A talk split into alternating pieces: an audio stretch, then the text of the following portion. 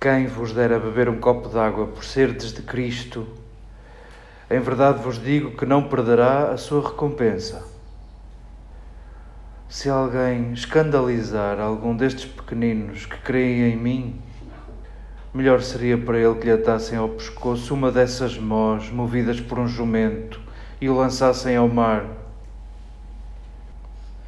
Se a tua mão é para ti ocasião de pecado, corta, porque é melhor entrar mutilado na vida do que ter as duas mãos e ir para a hiena, para esse fogo que não se apaga.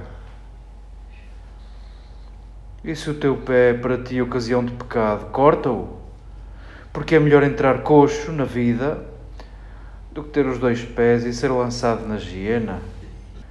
E se um dos teus olhos é para ti ocasião de pecado, deita-o fora, porque é melhor entrar no reino de Deus só com um dos olhos do que ter os dois olhos e ser lançado na hiena, onde o verme não morre e o fogo não se apaga.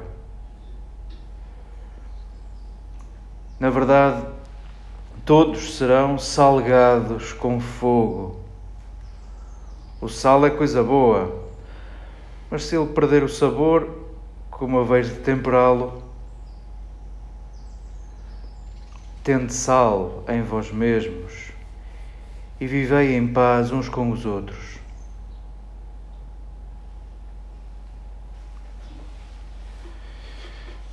Queridas irmãs, queridas amigas,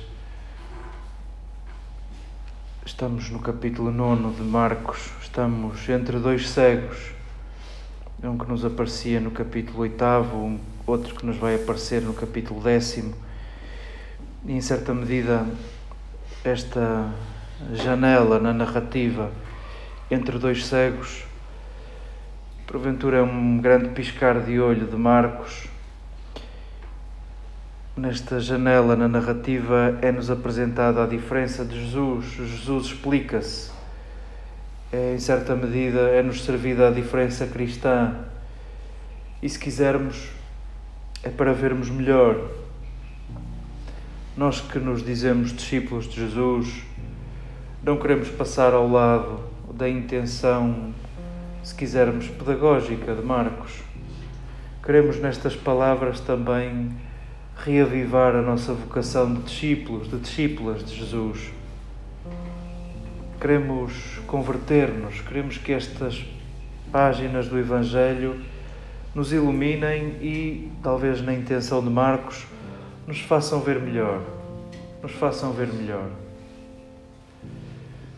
Página a página, acrescentando diferença de Jesus em relação a outros rabis Hoje Marcos organiza fragmentos, palavras soltas de Jesus, ditos de Jesus. Não percebemos bem o nexo entre eles, não percebemos bem se Jesus os disse de uma vez só, não percebemos bem se é mais Marcos a dirigir-se à sua comunidade de leitores, à sua comunidade que experimenta perseguição, que experimenta dificuldade no seguimento de Jesus, nós queremos acolher o pedido que nos vem de Jesus aos seus discípulos, o pedido que vem de Marcos à sua comunidade de leitores. Tende sal em vós mesmos, vivei em paz uns com os outros.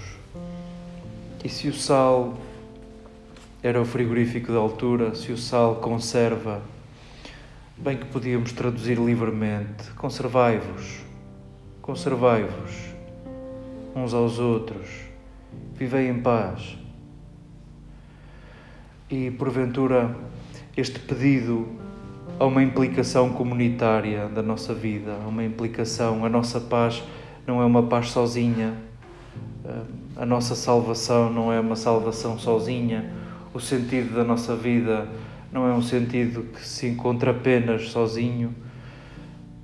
Hoje, talvez as páginas que nos são servidas desta janela da narrativa entre dois cegos para vermos melhor, talvez nos queira ser servido as implicações comunitárias do seguimento de Jesus. É frequente a imagem do corpo representar a comunidade. E ao falar, a meio deste parágrafo que nós escutávamos, ao falar do corpo e destas frases tão radicais, de cortar a mão, de cortar o pé, de arrancar olhos, a nossos olhos isto soa estranho. Não queremos passar ao lado da literalidade deste texto, apesar de não sabermos o que fazer com ele. Não queremos passar ao lado da literalidade porque nos remete para a radicalidade do seguimento de Jesus. Porém, não conseguimos, não suportamos este texto numa lógica apenas literal. Quem é que é capaz de arrancar o que quer que seja do seu próprio corpo? Talvez é o meu convite, não é mais que isso.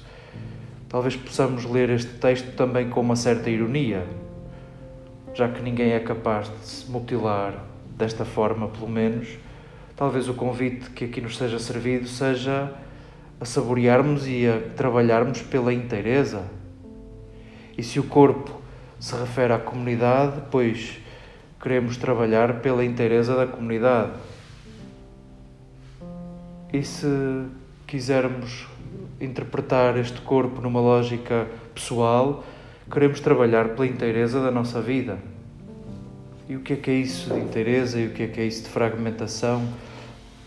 Fragmentação é o que somos, é, é a palavra que diz fragilidade, que diz frágeis, é a nossa condição, não é uma escolha. Nós somos frágeis, nós somos fragmentação. Porém, a vida inteira, o trabalho dos frágeis é colar fragmentos, é dar sentido ao que se fragmenta, é não deixar para trás fragmentos. E, porventura, essa lógica de partir e de colar de novo joga-se neste num verbo que, que, está presente em todo o Novo Testamento, em todo, em todo o Evangelho. O verbo erguer é o verbo pascal. Procurais aquele Jesus de Nazaré. Não está aqui, foi erguido. Foi erguido. Talvez com esse verbo presente seja mais saborosa a interpretação destas páginas. O contrário de erguer, o que é que será? Fazer cair. E fazer cair é a tradução do verbo escandalizar. Scandalon é, é uma armadilha para fazer tropeçar, para fazer cair. E se quisermos, o que nos é dito nestes parágrafos é, é novamente a diferença cristã. E Jesus, Jesus e Marcos apresentam a diferença cristã nestes dois verbos, entre o fazer cair e o fazer erguer. Se quisermos, pensa tu, tu nos teus diálogos de consciência e pensemos nós na nossa tarefa comunitária, pensemos o que é que faz cair e o que é que faz erguer e sintamos que é aí que se joga a diferença cristã, é aí que nos dizemos discípulos de Jesus.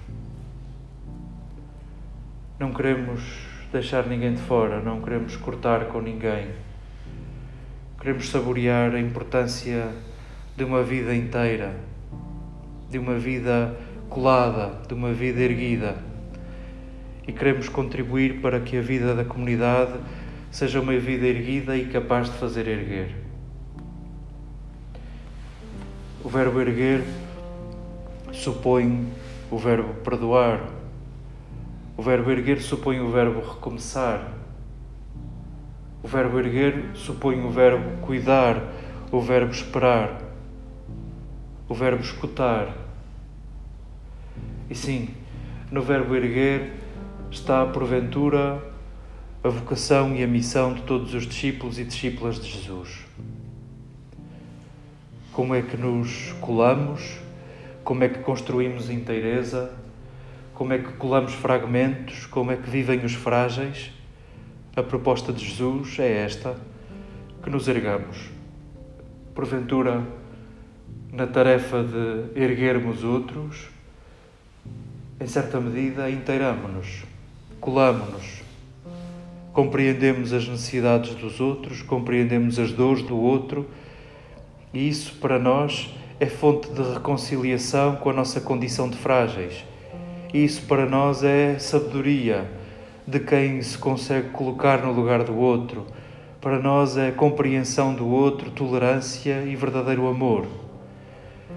O caminho para colarmos fragmentos, os nossos, é porventura o caminho do dom, erguermos outros e ajudarmos outros a colarem-se em certa medida. E é assim que nos deixamos inteirar. Possa o caminho de nos erguermos ser o nosso caminho pascal, o caminho com que dizemos sem palavras que somos discípulos de Jesus.